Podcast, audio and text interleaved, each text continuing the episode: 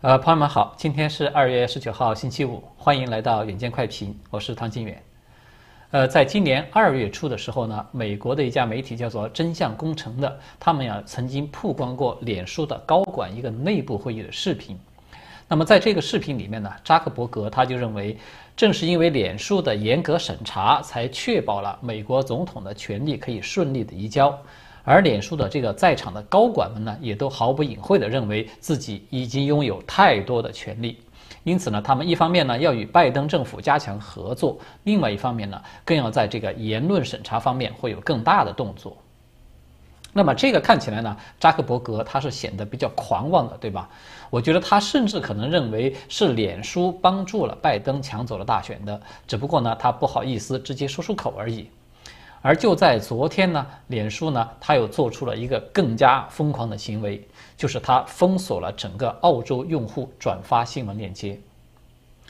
这件事情呢，它其实是发生在昨天的早上，就是脸书呢，它突然的宣布说，将不再允许澳大利亚的出版商和用户来分享或者是查看新闻链接。这个可以说极具挑衅性的举动，它意味着意味着造成三个后果，一个呢就是。澳洲的新闻机构呢，他们将无法在他的脸书页面上面去发布自己的新闻内容。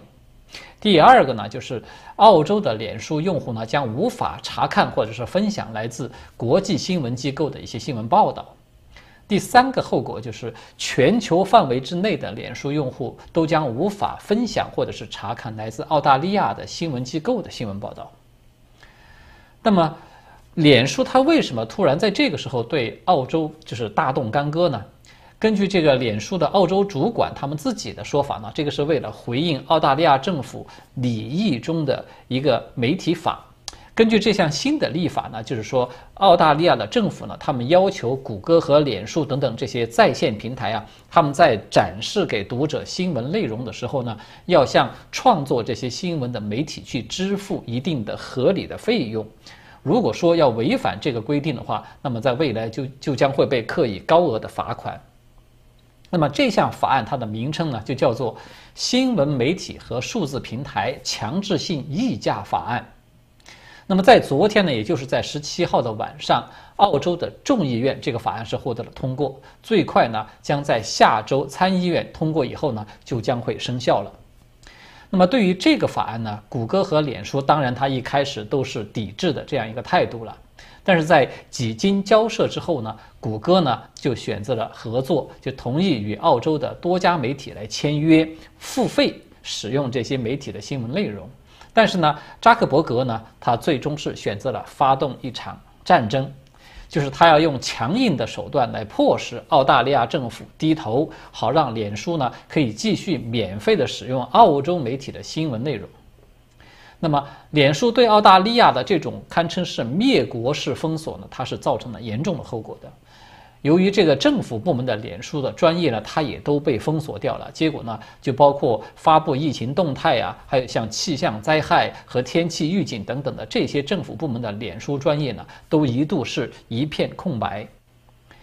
这个一家叫做人权观察的组织呢，就痛斥脸书，说这样的举动是一种令人震惊的和危险的发展。而澳大利亚的总理莫里森呢，他也迅速地进行了一个舆论的反击。他在自己的脸书账号上面是这么说的：“他说，脸书拉黑了澳大利亚，切断了关于卫生和紧急服务的重要信息渠道。此举既傲慢又令人失望。这印证了很多国家的忧虑：科技巨头认为自己比政府更大，且规则不适用于他们。”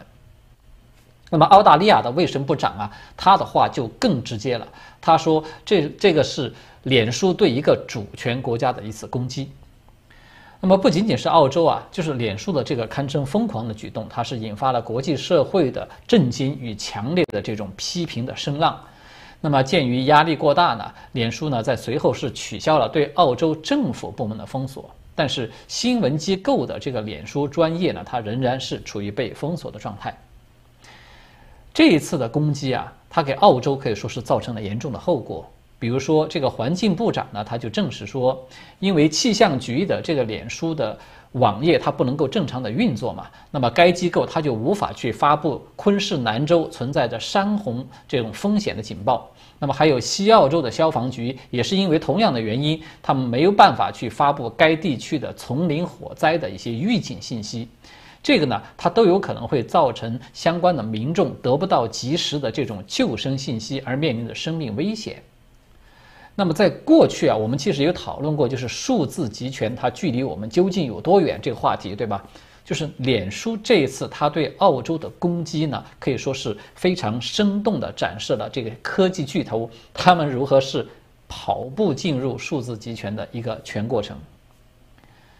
如果我们从表面上来看呢，这个是一次因为利润的分配所引发的商业纠纷，那么这个本身它也是脸书为自己去进行辩解的一个观点了。但是实际上呢，这个行为它可以说是脸书在西方去实践这种数字集权的一次重大的升级行动。我们都知道啊，科技巨头它在过去呢，它都是打着像事实核查或者是我要屏蔽仇恨言论等等等等这些幌子来进行一个言论审查的。但是呢，这一次我们看到的它并不是言论审查，对吧？它是对一个主权国家进行了一种无差别的这种信息封锁，这个是与过去的这种选择性的言论审查行为最根本的一个区别。我们要说一句严重一点的话呀，这个可以说是对一个主权国家发起的一场信息战了，因为我们都知道嘛，在这种。战争状态之下呀，你无差别的去切断敌方的信息与通讯，扰乱敌方的民众的生活，还有扰乱他的后勤供应等等，是必不可少的一个战争手段，对吧？那么，脸书它在一个和平的时期对澳洲实施这样大规模的攻击呢，它早就远远的超出了普通的商业纠纷的这个范畴了。这个是第一点。其次呢，第二点就是脸书的行为，它等于是对澳大利亚的国民啊进行了一次网络的绑票行动，可以这么说。其实，在刚才我们已经有提到了啊，就像涉及到疫情啊、山洪啊、还有丛林火灾啊等等这些是事关生命危险的重大的信息，脸书呢，它是在没有做任何提前预警的这种情况之下，突然的就切断了这个信息流。那么它实质上不就等于把面临着这些灾害威胁的澳洲国民劫持成为一个人质了嘛？对吧？也就是说呢，你要满足了我的金钱的要求，我才可以给他们这些救命的信息。你如果要是满足不了我的要求，那我就让他们去自生自灭。好了，这就让你好看。这个实质上就等于是要撕票了。所以大家有看到了吧？这个和那种，呃，绑票的劫匪他有什么区别呢？唯一的差别只不过是呢，现实中我们看到这些劫匪呢，他是用刀枪来威胁人质的生命，而脸书呢，我们看到他用的是挟持着重要的信息来威胁人质的生命，它的形式不同，但是它的效果是一样的，对吧？第三一点呢，我们都知道现代社会呢，它是被称为信息社会嘛，就是因为每一个人呢，他都已经成为这个一个庞大的信息网络中的一员。每一个人在这个社会上呢，他都在发布信息，这个也就是我们大家说的言论自由了一部分吧。以及他也从这个社会上呢，可以自由的去获取信息。就无论你是通过收费啊，还是免费的方式，你获取这种信息呢，它可以说都是每一个人的一个基本的权利，也是基本的人权嘛。就说在一个正常的社会当中，要什么样的人他才会被剥夺掉这两项最基本的权利呢？只有囚犯，是不是？就是尤其是中共那种集权社会中的囚犯，因为要对这些犯人进行洗脑啊，所以他会非常严格的去限制其获得这种信息的途径。也就是说呢，剥夺这样的基本的权利呢，其实它是只有政府机构才可以使用的一种司法权利。而脸书的封锁啊，我们看到它就等于是赤裸裸的告诉所有的人。只要他们的金钱欲望没有得到满足，那么就可以随时让对方成为一个信息囚徒，就是无论对方是一个总统，你还是一个国家，都是一样的。这个就是我们所说的脸书呢，它表面上看上去是一家私人的公司，但是呢，它实际上呢，已经在执行只有政府才具备的这种公权力了。而且呢，这种隐形的政府权力呢，它还是跨国界的。我们换句话说呢，脸书它其实是正在扮演一个隐隐约约的存在的世界政府的一个超级网信办的一个角色。这个超级网信办呢，它不但可以规定你只能够看什么样的新闻，因为它要言论审查嘛。另外，它还可以禁止你获取任何的信息。这个可以说是中共的网信办都还没有能够做到的事情，脸书它却先做到了。可能有不少朋友都听说过，就是过去在中国民间呢有一句老话，叫做“土包子开花更厉害”，意思就是呢，没有见过世面的人呢，他要是一旦得势了、学坏了，他要干起坏事来，他会更加的猖狂，会更加的没有底线。那么，就数字集权这个领域啊，我们可以说，脸书它要相比起中共来说呢，它就只能算是一个土包子了，对吧？但是呢。我们看到啊，他一旦学起中共来，开始要作恶的时候，他甚至是连中共都要自愧不如的。那么，这样的一个堪称是疯狂的土包子，他却是在美国这个号称是民主灯塔的国度里面诞生出来，并且一步一步成长成为一个怪兽的。所以我们才说，任何制度呢，它其实都是利弊同在的，完美的制度其实是并不存在的。美国在过去啊被普遍认同的这种制度优势呢，其实它背后真正支撑着的力量呢，是基督教文明熏陶言传下来的这种传统的价值观，也就是道德。一旦这个价值观它被左派给变异了、给破坏了，这个道德也沦陷了，那么这个制度呢，它也就反过来成为了一种邪恶的帮凶，它真的就成为实现了这种多数人暴政的一个工具了。好的，下面的话题呢，我们还是想要回到这个越演越烈的病毒这个疫情。自从去年十二月啊，英国有出现了中共病毒的变种以来，在这个领域的话题，它几乎全都是坏消息。就在昨天呢，一位主攻纳米科技的德国物理学家叫做罗兰德·维森丹格的，他呢有发表了一份关于中共病毒起源的研究的报告。在这份报告中呢，他是采用了一种跨学科的研究方法来处理大量的相关的线索的数据啊，这个还有质量啊等等。结果呢，他最终是提出了六大证据，得出了一个结论，就是武汉病毒研究所的一起实验室的事故是当前这个病毒大流行的起因。当然，我们要从严格的这个学术的角度上来看呢，这六大证据啊，其实它还不是真正意义上的那种可以用来定罪的这种证据。但是呢，这位维森丹格的研究，我觉得它它说明了一个问题，就是随着这个疫情啊越来越严重，我们看到更多的专家他在开始介入进来，并且用自己独特的方法来寻找真相了。因为我们现在呢，全人类都面临的一个严峻的事实就是。变种病毒呢，它正在出现令防疫的形势迅速恶化的这样一个趋势。芬兰的一家媒体叫做芬兰广播公司的，他们前天有发布一份最新的报道，就是说赫尔辛基大学生物科技研究所与另外一家实验室，他们有联合发现了一种全新的变种病毒。这个变种病毒呢，它是在芬兰南部一名患者的体内被发现的。目前这个病毒它被命名为分七九六 H，是这样一个名字。那么研究团队他们发布的一份声明呢，它就透露了一些令人不安的内容。什么内容呢？就是这个声明说，这个分七九六 H 它是融合了先前在英国与南非发现的变异病毒的特征，就是二者合一了。似乎呢，它不属于目前已知的任何中共病毒的演化的分支，而且更加糟糕的是呢，就这份研究呢发现，这个新病毒株啊，它是无法通过当前世卫组织所批准的任何一种核酸检测的方式检测出来，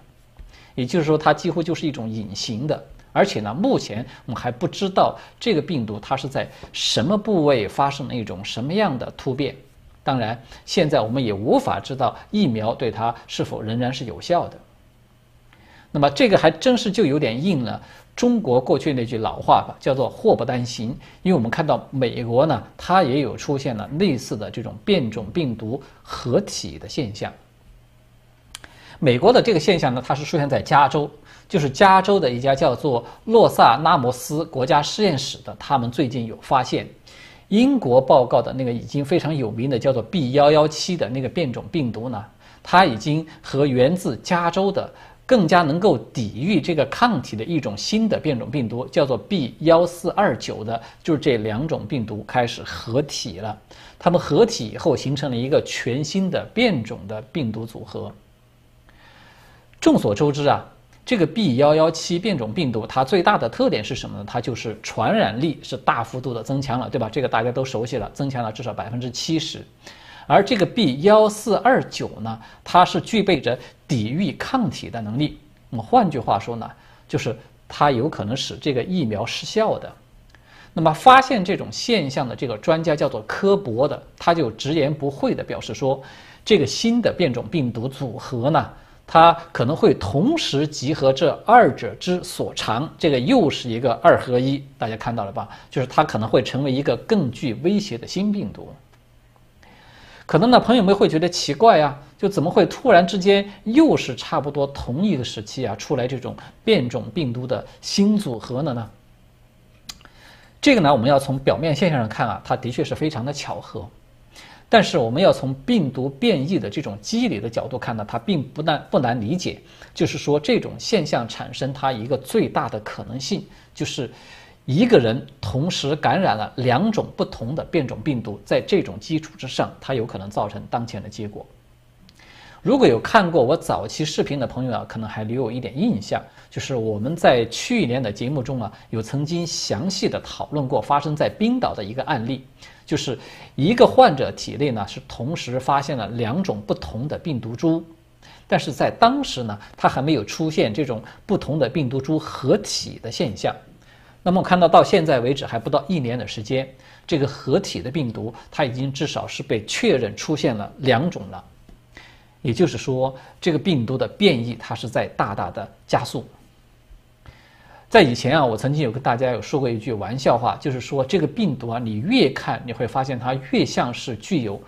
高级智慧的一种生命体。我们看到人类的疫苗刚刚才研发出来。就连续的变异出来几个新的毒株，那么人类又刚刚开始研发升级版的这种新疫苗的时候呢，这个病毒马上它就合体组合成为这种独立更加强大的新品种了，它完全是有一副兵来将挡水来土掩的这种模样，对吧？那么我们现在也都知道啊，就是说控制疫情最关键的一环就是要查清楚病毒的传染源。但是呢，由于中共的阻挠和撒谎呢，这个源头其实一直都不透明，甚至包括前往武汉去进行调查的专家团，就是世卫的这个专家团了，他都是被迫的跟着中共的调子来谈论所谓的冷冻食品传播链条这个理论了。这个冷冻食品啊，它有可能传播病毒呢，并不是说一开始就被就是这些科学家提出来的。它是中共官方啊，在武汉的那一波爆发高峰暂时的下降到一种散发状态以后呢，它才被提出来的说法。我们都知道，在当时啊，是中共他自己已经宣称了，说他已经完全控制了疫情，取得了这个重大的胜利，还开了表彰会。那么从习近平到各级官员啊，我们看到他们都为此获得了一个巨大的政治利益。正是在这样的一个背景之下呢。所有被发现的这些散发的病例呢，它都被各地的官员一概的就说成这是海外的冷冻食品输入所引发的，可以说是花样百出，从三文鱼到带鱼，从厄瓜多尔的虾到巴西的鸡翅，还有各种各样的进口水果啊等等，可以说是涵盖了一大批进口冷冻食品的种类。那么，这种说法它刚开始的时候呢？它是各地官员就是为了要推卸责任的一种，其实是一种默契了，因为这个可以避免就是防本土防疫不利的这个问责的问题。但是随着这个疫情越来越严重，我们看到大陆不是疫情复燃嘛，这种说法它就慢慢成为中共官方统一宣传的声调了。他甚至强迫世卫专家团也要来为这种说法开始背书了。尽管呢，我们看到就是世卫专家团里面有一个专家叫做恩巴瑞克的，他在离开中国以后呢，他就有了不同的说法。他专门在日内瓦举行的这个新闻发布会上，否定了这个冷冻食品传播起源的这种说法。但是呢，中共官方呢，他仍然是在继续的热炒这个所谓的冷冻食品传播链的理论。这其中的原因呢，其实要说穿了很简单，就是说。中共呢，它不仅仅是为了当前的这个疫情复燃要为自己来推卸责任，对吧？它更主要的是呢，是中共它要利用这个所谓的理论来彻底的甩锅病毒起源的地点。也就是说呢，中共它的目的呢，是在于想要操纵各路的专家，把这个几乎不可能成立的说法呢，强行的把它包装成为一个看起来很迷惑人的科学理论。